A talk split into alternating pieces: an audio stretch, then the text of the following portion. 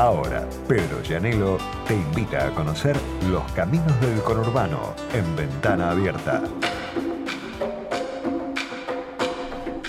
A las 12.43, ¿cómo sería? ¿Las perlitas del conurbano? Sí, son algunas perlitas de los armados de las listas. Eh, contábamos la semana pasada de, un hombre que este, por primera vez entra la política, digamos, partidaria a competir, que lo hizo por el lado de la baña, el consenso federal en Merlo, que era el hombre que su padre se había incendiado a lo bonzo para denunciar a OTC en su momento, en 2001. Eh, y ahora entra la política, contando que eh, bueno, se animaba porque OTC ya no estaba en el poder y que, bueno, justamente OTC va con boleta corta del frente de todos, la tiene aprobada, eh, ya está registrada en la Junta Electoral. No es el único de los viejos caciques, viejos varones, aunque él odia que le digan así. Ah. Eh, también va a estar eh, por el Cambiemos, va a estar Jesús Cariglino en Malvinas Argentinas. Hay algunos que todavía quieren volver, pero me llamó la atención en, Quilmes, en el sur del Gran Buenos Aires, el armado de listas, eh, yo te voy a, vamos, me, puse en complicidad con el operador. Sí, a ver. A, ver, si, identifican, si identifican la banda. A ver, dale. Si ustedes Ah, sí. ¿Qué es esto? Esto es Box Day. Bueno, si yo te digo, si vos vivieses en Quilmes, ¿votarías a Willy Quiroga? ¿Willy Quiroga, candidato? Sí, señor. Bueno, voy a llamar, a mi, voy a llamar a mi amigo. No te puedo creer, ¿en Willy Quiroga es el tercer candidato a concejal en la lista que encabeza eh, Walter Di Giuseppe, que era del vecinalismo. Eh, entró por su, estamos hablando de consenso federal, ¿no? La fuerza de la baña. Eh, pero no, esa lista. Tengo un amigo que debe estar llorando en este momento con esta información. Por eso es un datito interesante para amigo guitarrista, sí. El señor Willy Quiroga va de tercer candidato a concejal, tiene que hacer una bastante buena elección para entrar. Recordemos que la izquierda siempre suele decir que es más difícil entrar a un consejo liberante que al Congreso de la Nación. Total. Porque eh, necesitas, en el caso de Quilmes, llegar al 8,33 más o menos por ciento de los votos para acceder, romper el piso y acceder a una banca. Bien. Eh, ¿Por qué espacio se presenta? Consenso Federal. Hay dos listas, así que si tenés algún amigo en Quilmes que le guste Box Day. No, pará, quiero entrevistarlo. Bueno, sí, ahora te conseguimos el teléfono, lo llamamos. Entrevistémoslo el lunes que viene, dale. Dale. Eh, pero esa, esa lista es bastante particular, porque no solamente tiene a Willy Quiroga. ¿A quién más? No me diga que tiene a. No, no, no. Te voy a, si te digo por el nombre. A Saulé. a Ricardo Saulé me No, no, no. Ahora no, no vamos a hablar de un músico. Sí. Eh, vamos a hablar. Tal vez se acuerden ustedes, no los quiero. No les quiero tirar la edad encima. Ajá. No, pero, se van a acordar más en mi caso es mucha. Dale con confianza, no pasa nada. Claro. El quinto en la lista está Willy Quiroga, una mujer, ahora no recuerdo el nombre. Y el quinto en la lista es eh, Víctor del, del Aqua. Me suena mucho. El hombre que fue retratado por Ricardo Alfieri en la final de 1978. Ah, el, hombre sin brazos. El hombre sin brazos. Sí, el abrazo, el abrazo, del alma. Esa gran foto de Ricardo Alfieri en el gráfico. Es el quinto en la lista. Qué bárbaro. Y eh, esto es eh, ya en los 90 superado, viste que en los 90 eran los extrapartidarios. Claro, famosos. Esta como la actualización de que, sí. Esta, sí, pero son esta de las de las dos listas que tiene el consenso federal en Quilmes es bastante localista. Mirá. Eh, y en el noveno ¿eh? de la lista, que es casi prácticamente imposible que entre, está eh, Omar el Indio Gómez, un exjugador de Quilmes, muy conocido. que, fue el que hizo el gol con el que salió campeón o algo por el Y fue el primer hombre que jugó al fútbol con botines de colores. Ah, es por eso. Mirá que, mirá que récord. Pues es, que es un ídolo de Quilmes. ¿eh? Cuando salió campeón, no sé si estoy metiendo la pata con el personaje, pero cuando salió campeón Quilmes, yo estaba en la cancha de Boca. Boca salió segundo de Quilmes, ese campeonato, y pasó algo que nunca más lo vi en una cancha de fútbol, que toda la cancha de Boca aplaudió a Quilmes campeón. Claro, ah, fue el único. Era, mirá cómo cambió.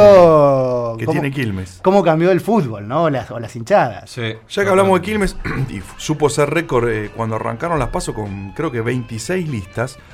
En agosto se presentan 18 listas en Quilmes, tenemos 20 en Moreno, 11 eh, en Tigre, Vicente López, Morón y Tuzaingó, 14 en Lanús, 13 en San Miguel. Los que menos tienen son Urlinga y Avellaneda, con solo 8 listas a intendente, casi no hay internas ahí. San Isidro tiene 9. Eh, Lomas y Lomas de Zamora y La Matanza, los dos partidos más populosos del Gran Buenos Aires tienen 12 listas. Bien. Ahora, yo te dije, te prometí un dato para vos. También en el consenso federal del señor Roberto Labaña. Muy bien, el consenso federal. El candidato, hay dos listas. Una, la cabeza Marina Casese, que es una exdiputada muy conocida ahí en Morón. Y eh, la otra lista la encabeza el señor Néstor Zárate. Ah, el hermano mayor de Mauro Zárate. De Mauro. De no los- fue futbolista, ¿o sí? No, Este- el único que este no fue futbolista porque claro, nosotros por son el ratón. Escúchame, Sí. no habrá saltado de partido, ¿no?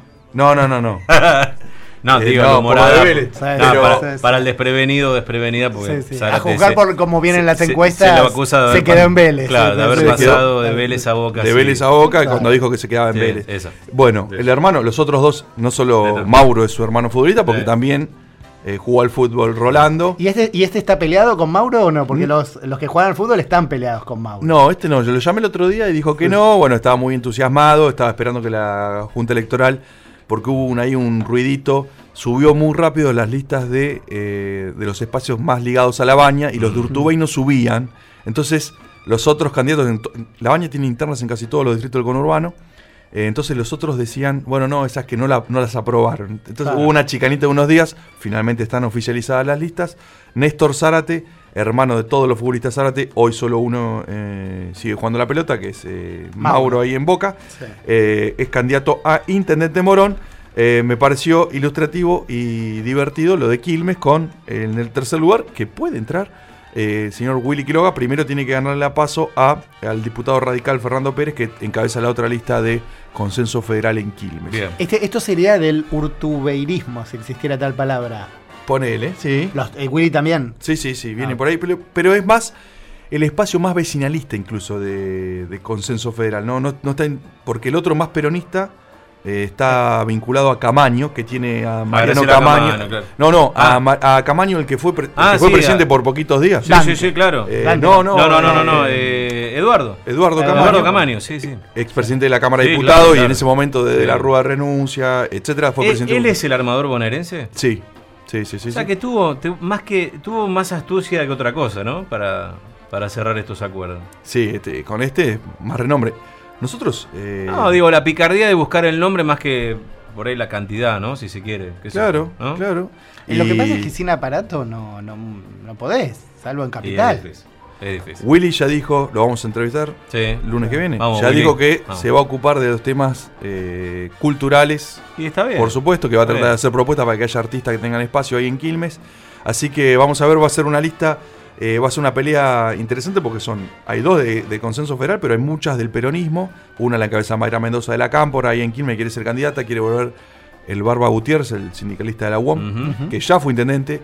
Repetimos, esto lo dijimos en alguna columna, creo que el año A pasado. ver, A ver. Quilmes es el único distrito que en la historia tuvo solo una reelección. Tiene una política partidaria muy fuerte. Ah, No es tan fácil ser reelegido. Mm. Todos lo intentaron. Bien. ¿Aníbal Solo lo logró. ahí?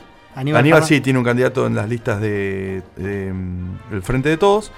Eh, el Barba Gutiérrez fue el único en la historia de Quilmes en ser reelegido. Lo hizo en esa elección de que Cristina Fernández Kirchner sacó 54%. Claro. Claro. Con la boleta ahí, por más que hubo competencia en las paso primero, eh, fue el que le, posibilitó. Así que un foquito a Quilmes con el tema cultural, con Willy Quiroga, el abrazo del arma con Víctor del Agua y, y el Omar el Indio Gómez, una lista llamativa en consenso federal. Bien, mira que bien. Bueno, gracias Pedro. Después seguimos igual, ¿eh? Sí. Eh, Tenemos más, pero Eh, vamos, recorrida, vamos ya de- empezaron. Vamos de a poquito. No, después quiero que nos cuentes cuál es tu impresión de, de los números de los generales de la provincia, por lo menos de lo que manejan las encuestas, ¿no? Sobre la- el diferencial entre Vidal y Kisilov y dónde podría dónde podría darse, no, no digo la sorpresa, pero dónde podrían empezar a revertirse esos números si es que Vidal logra hacerlo, ¿no? claro. Yo escuché mm, esta mañana escuché a un analista, ah, aquí en, en, en Millennium, a Lucas Romero diciendo que ve difícil que, que Vidal pueda recortarle distancia a Kicillof. Pero bueno. eh, Fuera de aire te comentaba y yo prestaría atención, no estoy señalando a Sí. nadie. Hablé con intendentes, con los que no son intendentes, son referentes de espacios. Todos van a, a buscar, son poquitos puntitos que le faltan a través del corte de boleta, te lo dicen en off. sí, Eh, hay que prestar atención a eso, hay que prestar atención a, por ejemplo, distritos como San Miguel, sí. que es gobernado por eh, Jaime Méndez. Jaime Méndez era la, la mano derecha de Joaquín de la Torre, que se Mm. fue, eh, resistió, era masista y resistió Sí. la ola porque Massa en 2015 le fue muy mal. No, no, no, está claro. Va, pero contámelo después. Contámelo Vale. después, Dari. Hacemos un, un mapeo de la, de, la provincia y del conurbano, porque bueno, estamos viendo a ver si, si efectivamente la elección va a ser así. Esta vez si hay que entregarse a las encuestas y bueno, esto ya va a ser así, o si hay oficio para la política, ¿no? De meter ahí, meter la cuchara y revolver un poco más el puchero a ver si, si le puede cambiar el sabor.